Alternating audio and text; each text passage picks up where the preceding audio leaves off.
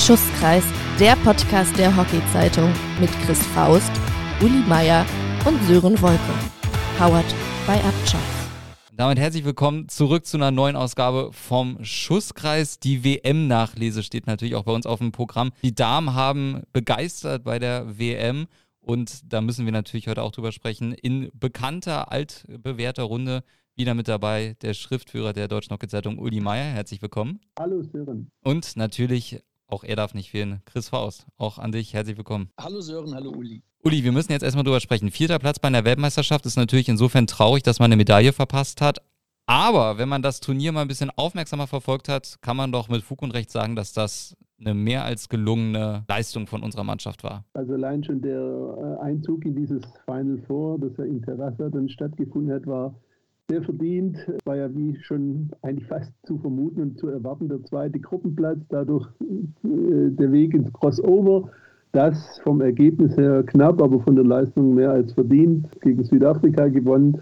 Und dann für mich sehr erstaunlich, positiv erstaunlich, dass auch das Viertelfinale gegen Neuseeland sehr dominant gespielt wurde und zwar auch wieder nur 1-0, aber ebenso verdient äh, gewonnen wurde. Ja, und dann ging es nach Terrassa. Das war ja das erklärte Ziel auch. Chris, das die guten Seiten, sage ich mal. Top 4, ja, in der absoluten Weltspitze kann man sagen, sind die deutschen Hockeydamen jetzt wieder angekommen bei der Weltmeisterschaft. Was hat am Ende deiner Meinung nach gefehlt, dass man das erste Mal seit 1998, äh, seit 24 Jahren mal wieder eine Medaille gewonnen hat bei den Damen? Naja, die, die Defense- und die Offense-Leistung stand natürlich in keinem Verhältnis und die Eckenquote, da müssen sie noch mal ran. Also ähm, auf der anderen Seite ich glaube, dieses Halbfinale gegen Argentinien, das war das allerbeste Spiel seit langem und man hat auch gemerkt, dass da eine Mannschaft auf dem Platz steht. Und das war schon wirklich sehr beeindruckend. Und wir wissen alle, dass Penalty Shootout ja auch ein schönes Lottospiel ist. Und leider ging es dann nach hinten los. Ja, und am Sonntag waren sie dann auch ziemlich platt hinten raus. Aber das äh, Gibt es ja auch Gründe für, besprechen wir später nochmal. Und wir haben das Ganze vor Laptops und Fernsehern uns natürlich äh, zu Gemüte geführt. Aber Nina Niedermeyer war vor Ort, äh, auch unter anderem im Auftrag von der Deutschen Hockey-Zeitung. Und wir haben kurz vor der Aufnahme noch die Möglichkeit gehabt, von ihr eine kurze Einschätzung zur Feldhockey-Weltmeisterschaft bei den Damen zu bekommen. Ich habe bei der WM eine sehr geschlossene Danas-Mannschaft wahrgenommen, in der auch keine Spielerin besonders herausgestochen ist. Was mir imponiert hat, war wirklich die sichere Defensive, die ja auch im letzten Gruppenspiel beim 3-0 gegen Irland sowie bei den beiden 1-0-Siegen im Achtel- und Viertelfinale gegen Südafrika und Neuseeland sehr gut gestanden hat. Das heißt, hinten raus, oder hinten raus kann man wahrscheinlich wenig meckern, was die Defensive angeht. Die Offensive und vor allem die Strafeckenverwertung ist mit Sicherheit ausbaufähig. Wenn ich mich richtig erinnere, wurden im Achtel- und Viertelfinale insgesamt 26 Ecken vergeben. Das muss natürlich in Richtung Weltspitze besser werden, äh, wenn man dann im Endeffekt wirklich die Medaille erholen will. Unterm Strich würde ich aber sagen, dass sich die Danas auf jeden Fall äh, komplett verdient für ihr erstes Final Four seit nunmehr zwölf Jahren qualifiziert haben. Äh, sie haben zu Recht hier gespielt. Ähm, ja, wirklich diese geschlossene Mannschaftsleistung fand ich beeindruckend. Und auch gegen Argentinien. Sie waren ja wirklich nah am Sieg. Sie haben sich dieses 2 zu 2 am Ende erkämpft. Ich dachte auch, sie gewinnen jetzt den Shootout. Am Ende äh, ist es nicht so gekommen und sie haben halt leider dann erstmal das Finale verpasst und äh, mussten dann im Spiel um Platz 3 wieder antreten. Ja, ich denke, insgesamt muss man vielleicht das WM-Konzept mit den zwei Orten und dann diesem Final vor Samstag, Sonntag wirklich nochmal hinterfragen. Beispielsweise hat ja Deutschland erst um 21.30 Uhr mit dem Halbfinale angefangen. Durch das Penalty-Schießen war das Spiel dann um 23.30 Uhr zu Ende. Die Deutschen sind um halb eins aus dem Stadion gefahren. Das heißt, ich glaube, jeder kann sich überlegen, wann die Mannschaft dann wirklich gegessen hat und schlafen gehen konnte. Ja, nur 19 Stunden später fing dann schon das Spiel um Platz 3 an gegen Australien, die äh, das deutlich weniger intensivere Halbfinale gegen Holland hatten und dazu auch noch bei vier Stunden in Summe mehr Pause. Ja, und das hat man den Deutschen am Ende auch angemerkt im Spiel um Platz drei. Ich glaube, spielerisch hätten sie es auf jeden Fall gewinnen können und hätten es aufgrund ihrer starken Turnierleistung auch wirklich verdient gehabt, erstmals seit 98 wieder mit einer WM-Medaille rauszugehen. Aber in meinen Augen, also war das am Ende wirklich der Unterschied. Die Deutschen waren platt, die haben gegen Argentinien alles gegeben, sodass am Ende die Kraft gegen Australien dann nicht mehr gereicht hat. Ja, und ähnlich war es auch im Finale. Also wenn man sich das Finale angesehen hat, natürlich hat Holland auf einmal die Tore gemacht, als sie es mussten und als es darauf ankam. Aber auch Argentinien war in meinen Augen also am Sonntag deutlich schwacher, schwächer als am Samstag gegen Deutschland. Und auch denen hat man also dieses mega intensive Spiel von Samstagnacht angemerkt. Ja, unterm Strich ähm, kann ich nur sagen, die Mädels haben mir alle gesagt, dass sie wieder neuen Spaß am Hockey gefunden haben. Jeder hat mir gegenüber den neuen Staff um Valentin Altenburg und das Team herum gelobt. Und ich finde, man sieht das auch, dass jetzt durch die Mannschaft so eine Aufbruchstimmung geht. Also auch als ich gestern äh, mit dem Team nach dem äh, vierten Platz gesprochen habe, wo natürlich alle enttäuscht und traurig waren, aber trotzdem hat mir jede gesagt, dass man so stolz auf die Entwicklung sein kann. Und ich denke, damit also haben die Mädels einfach recht. Und wenn sie jetzt weiter so arbeiten, ja, dann, also warum ist nicht äh, beim nächsten großen Turnier dann auch wirklich wieder eine Medaille drin? Sagt Nina Niedermeyer für uns äh, oder für die DRZ, für Uli, für euch äh, in Barcelona unterwegs gewesen. Und ich würde ganz gerne eine Sache aufgreifen, Uli, und zwar die Tatsache, dass die WM an zwei unterschiedlichen Orten in zwei unterschiedlichen Ländern stattgefunden hat. Einmal in Amstelveen und einmal in äh, Terrassa. Ich sage ja, an sich ist das ja eine coole Idee. Wir hatten das ja auch bei der Fußball-Europameisterschaft vergangenes Jahr, wo es ja in ganz Europa stattgefunden hat. Aber ich glaube, irgendwie so richtig sinnvoll, so blöd das jetzt klingt, ist das doch eigentlich nicht, oder? Bestimmt nicht so sinnvoll, vor allem bei der, bei der engen Taktung der Spiele. Ich meine, unsere hatten, musste dann auch wieder einen Tag quasi anreisen und sich auf dieser neuen Anlage zurechtfinden das ist schon für die Mannschaft 10, äh, die reisen müssen, äh, alles nicht so einfach. Und äh, ja, spielt mit Sicherheit dann rein. Ich meine, wie es zustande kam zu dieser Doppelausrichtung, weiß man jetzt auch nicht so ganz genau. Ja, also vor allem dieses, diese, diese enge Taktung dann mit äh, Halbfinale und Finale innerhalb von 24 Stunden, das äh, bei den Temperaturen, also es hat ja wohl knapp an die 30 Grad trotz äh, abends um 21 Uhr noch gehabt, das ist wirklich grenzwertig. Viele spannende Interviews hat Nina Niedermeyer auch gesammelt. Die lest ihr dann alle in der neuen Ausgabe von der DHZ. Dienstag, 19. Juli könnt ihr euch dann ganz, ganz viel Hockey von der Weltmeisterschaft nochmal zu Gemüte führen. Chris, ich habe nochmal nachgeschaut, weil wir auch vor der Aufnahme gesprochen hatten. Wir haben so wenig Tore geschossen. Insgesamt sind bei der Weltmeisterschaft 116 Tore geschossen worden. Das sind 3,2 pro Spiel. Ich habe mal geguckt, wie viele das waren, als Deutschland das letzte Mal eine Medaille gewonnen hat. 1998, da sind 190 Tore gefallen, waren auch deutlich weniger Spiele. Und da waren es viereinhalb Tore pro Spiel. Kann man jetzt sagen, die Deutschen schießen so wenig Tore oder könnte man auch sagen, es schießen auch alle anderen nicht mehr so viele Tore? Also ich habe nicht alle Spiele gesehen, aber generell finde ich schon, ähm, dass diese Defense-Sache mehr und mehr dominiert. Wir haben auch unglaubliche Torfrauen äh, auf diesem Turnier wieder gesehen, wobei äh, die arme Argentinierin dann im Finale wirklich, das hat mich irgendwie an Olli Kahn bei der Weltmeisterschaft in Japan erinnert und ist trotzdem wie ich auch finde, zu Recht, aber ähm, beste Torhüterin geworden. Ja, es ist schwierig. Es ist halt immer äh, so eine Sache, dass Frauen wissen, wo, wo das Tor steht.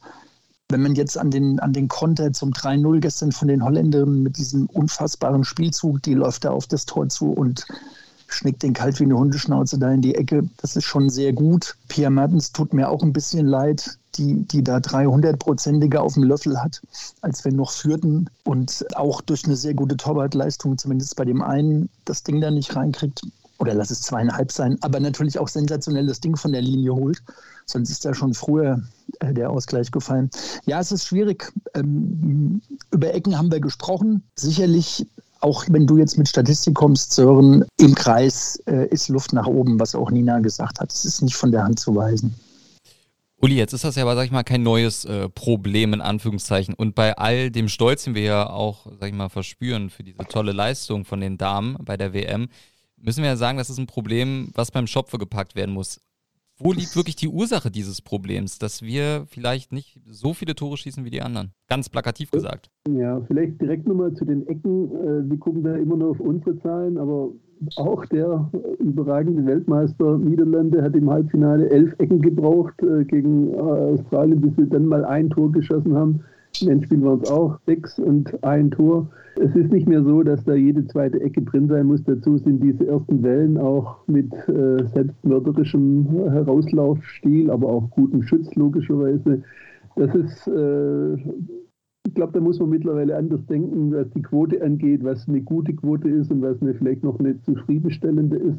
Trotz allem 27 Ecken in diesen beiden ersten K.O.-Spielen sind natürlich äh, und ein Tor daraus, was man braucht und wo man oft genug ja auch bestraft wird dafür im Sinne von Niederlagen.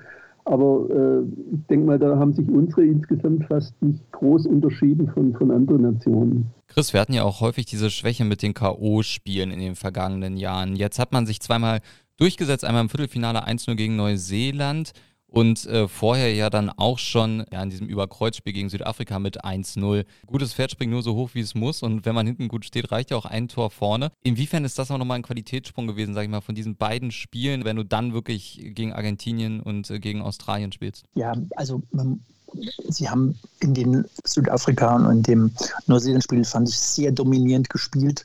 Ich hatte bei dem Neuseeland-Spiel teilweise das Gefühl, die Neuseeländer dürfen nicht in unsere Hälfte rein, so hat es zumindest ausgesehen ja, das haben sie gut gemacht. Ich fand sie auch von der Körpersprache her, also wirklich richtig, richtig gut. Das ist sicherlich eine, eine Entwicklung, die wir in Tokio so noch nicht hatten. Ja, und insofern muss man das äh, hoch anerkennen. Das mit dem Pferd springt nur so hoch. Ich muss äh, nochmal, das war so dominierend, sie hätten halt locker viel mehr Tore schießen können. Also das Ergebnis hat quasi über den Spielverlauf sehr wenig ausgesagt in beiden Spielen. Und nochmal, das Argentinien-Spiel war eine Sensation, was unsere da gespielt haben. Das muss man wirklich sagen, ja.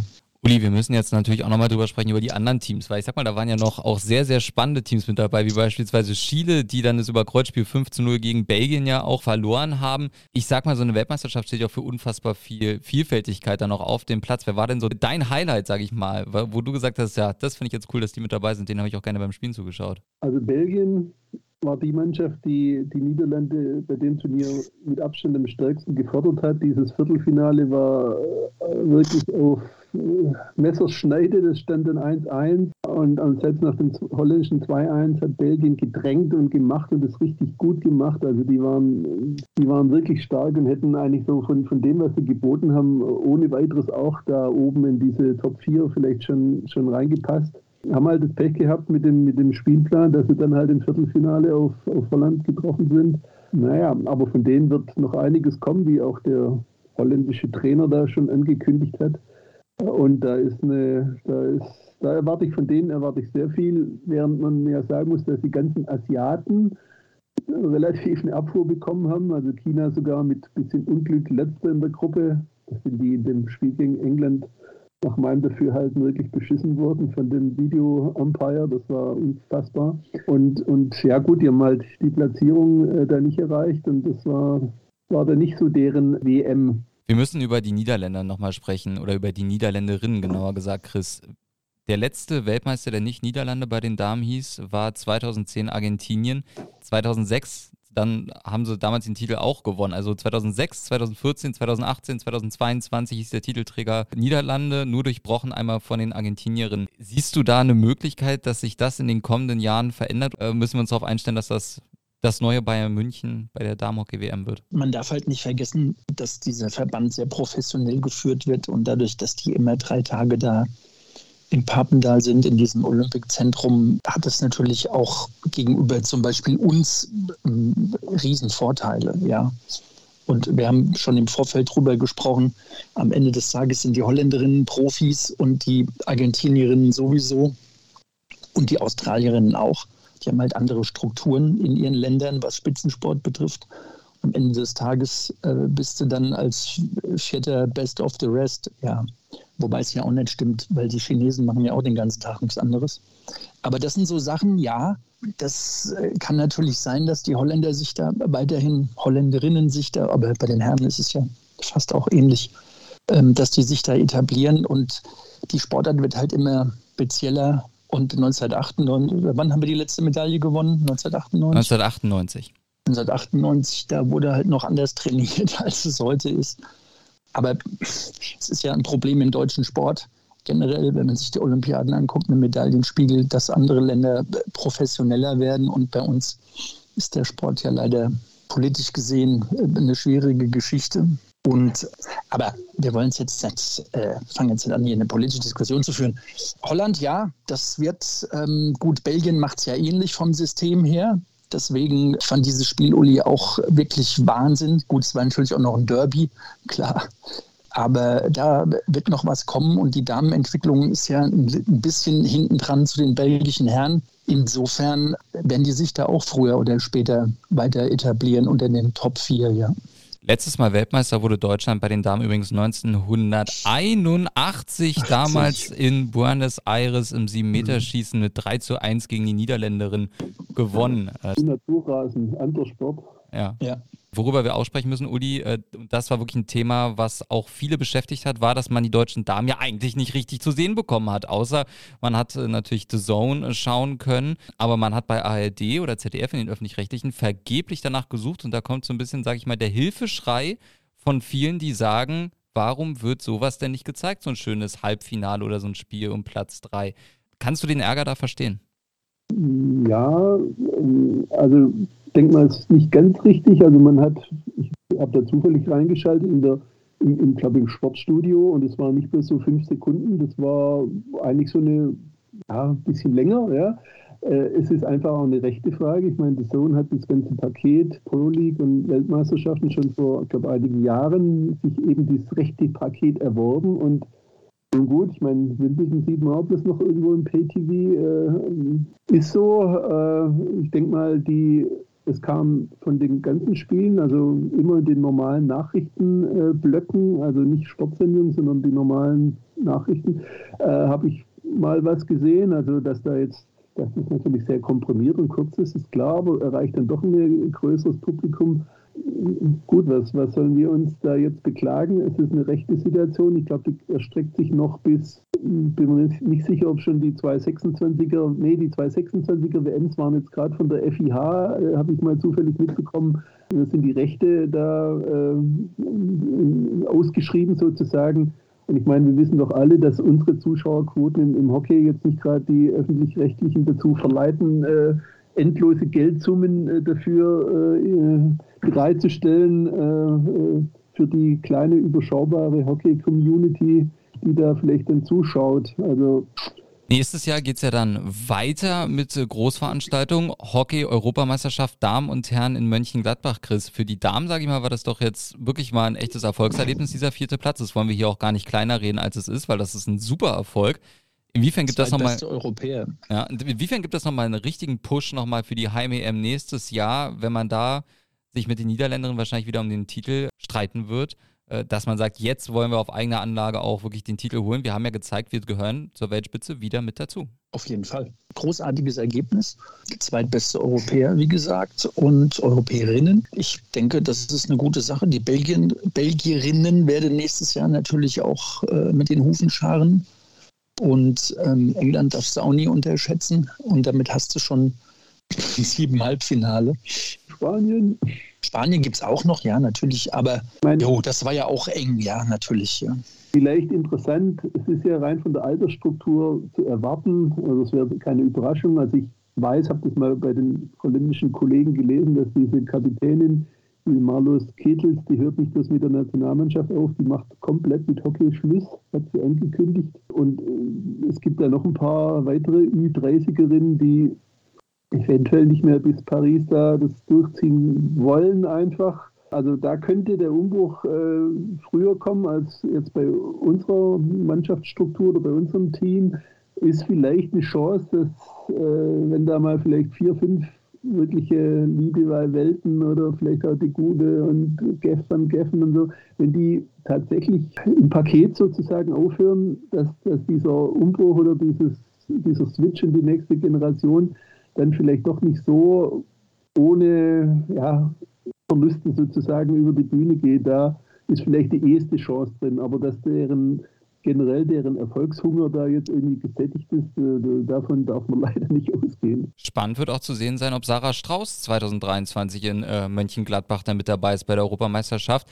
Chris, wir zwei haben schon gesprochen. Du hast gesagt, du äh, ja, hast sie vermisst bei der Weltmeisterschaft. Da wären vielleicht ein paar mehr Tore gefallen. Äh, Gibt es da für dich irgendeine Begründung, weshalb du sagen würdest, deshalb war sie vielleicht doch nicht mit dabei? Keine Ahnung. Also dafür sind wir nicht, der Bali wird seine Gründe gehabt haben ähm, dass er sie noch nicht mitgenommen hat. Auf der anderen Seite waren auch andere Junge dabei, wissen wir nicht. Aber äh, so ein Torschießermädchen, die weiß, wo die Hütte steht. Davon gibt es nicht so viele und ähm, vielleicht sehen wir sie dann nächstes Jahr, ja.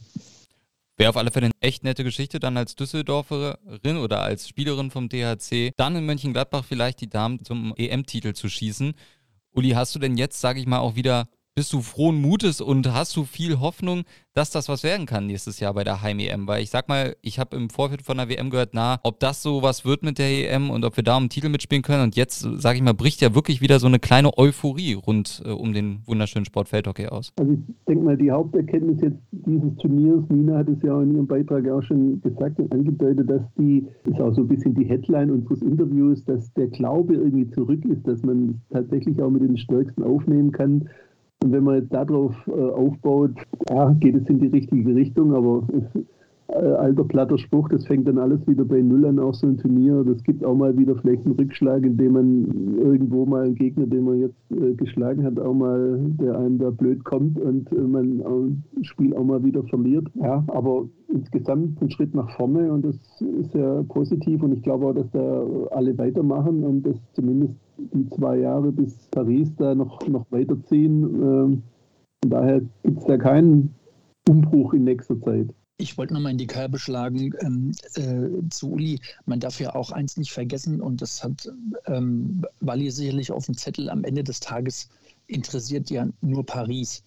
Für eine Weltmeisterschaft kriegst du jetzt auch, ähm, ist es jetzt von den Fördergeldern her, das spielt zwar mit rein, aber Olympiade ist immer noch das Wichtigste und er muss halt eine neue Mannschaft aufbauen. Ja, und jetzt hat er halt zur Weltmeisterschaft äh, diese Mannschaft und jeder Trainer hat schon für in zwei Jahren seine Mannschaft im Kopf.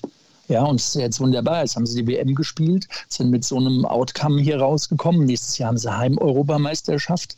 Das ist auch großartig. Und dann kommst du schon Richtung Paris. Und das ist eigentlich eine gute Entwicklung. Und äh, jetzt ist noch Hallen-Europameisterschaft und Hallen-Weltmeisterschaft nächsten Winter. Da wird er bestimmt auch wieder viele einsetzen und auch darüber die Mannschaft zusammenbauen. Und ich finde, wir sind alles in allem da auf einem guten Weg und es war ein tolles Turnier für die Danas. Also es gibt jede Menge Top-Hockey zu sehen, auch in Deutschland in den kommenden Monaten und Jahren. Und äh, wir freuen uns jetzt aber auch mal wieder auf die Bundesliga, wenn die wieder losgeht. Und wir wünschen vor allem unseren Danas eine gute Erholung nach einer anstrengenden WM.